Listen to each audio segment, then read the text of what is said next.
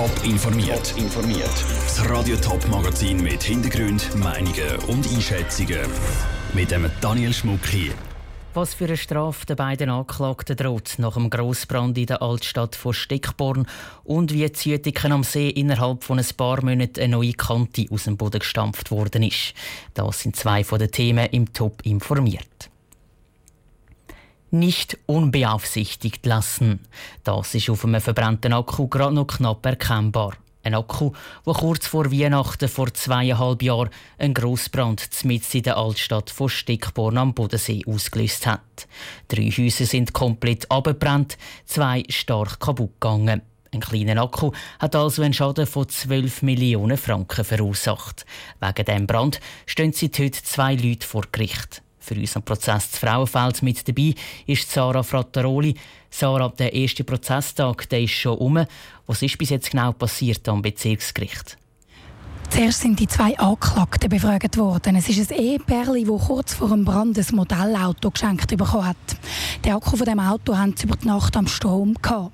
Er hat dann angefangen zu brennen und weil er auf einem Holzboden gelegen ist, hat sich das Feuer gerade auf mehrere Häuser ausbreitet. Beide haben bei der Befragung immer wieder gesagt, sie hätten schlicht nicht gewusst, dass so ein Akku kann anfangen zu brennen. Nachher ist der Staatsanwalt dran gekommen. Er sagt, die beiden Beschuldigten hätten müssen wissen, dass der Akku gefährlich ist und hätten dann nicht über die Nacht eingesteckt lassen. Und zum Schluss sind die Anwälte der Nachbarn an der Reihe. Gewesen. Die Nachbarn haben im Für zum Teil alles verloren und fordern, dass das Ehepärli für den Schaden haftet. Insgesamt über 20 Nachbarn haben die beiden vor Gericht gezogen. Sieben von ihnen haben keine Hausratsversicherung. Darum geht es vor allem bei ihnen um die Existenz. Wie haben die beiden Anklagten bei diesen schweren Vorwürfen gewirkt auf dich beim Prozess heute? Bei mir ist die Befragung viel länger gegangen, weil er ursprünglich aus Holland kommt und nicht so gut Deutsch kann.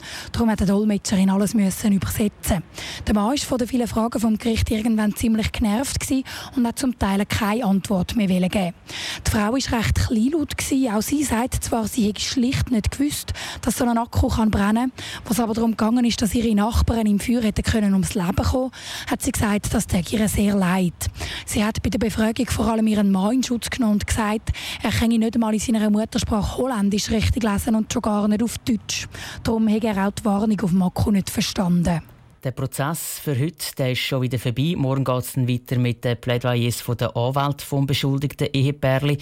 Weiß man denn schon, mit was für einer Strafe die beiden rechnen müssen? Die Staatsanwaltschaft fordert, dass die beiden eine Busse, bedingte Geldstrafe und die Prozesskosten müssen zahlen Das wären insgesamt um die 10.000 Franken. Und die Privatkläger die wollen eben, dass die beiden haftbar gemacht werden, damit die Nachbarn dann in einem separaten Prozess vor dem Zivilgericht Schadenersatz können fordern können. Dann müssten nämlich nicht die Nachbarn selber oder ihre Versicherungen den Schaden zahlen, sondern die Haftpflichtversicherung vom angeklagten Ehepärli. Danke für die Infos, Sarah Frattaroli vom Bezirksgericht Frauenfeld.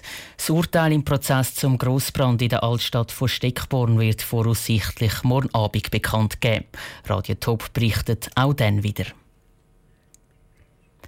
Für rund 100 Schülerinnen und Schüler war heute ganz ein besonderer erster Schultag. Sie haben die neue Kante zu Uetiken am See einweihen. Die erste neue Kante im Kanton Zürich seit sage und schreibe 40 Jahren. Der Michel Eckimann war bei der Einweihung mit dabei. Gewesen. Von außen wirkt das Provisorium modern. Es sind zwei dreistöckige Gebäude verbunden mit einem Übergang aus Holz. Von außen hat es einen grossen Kiesplatz. Und hier drin ist alles modern. In den Gängen hängen Selfies von den Schülern. Die Zürcher Bildungsdirektorin Silvia Steiner redet von einem besonderen Spirit, den sie in Uetika am See gespürt. Die Leute haben Freude, die Gemeinde hat Applaus, dass sie jetzt die Kante haben. Man macht Sachen miteinander.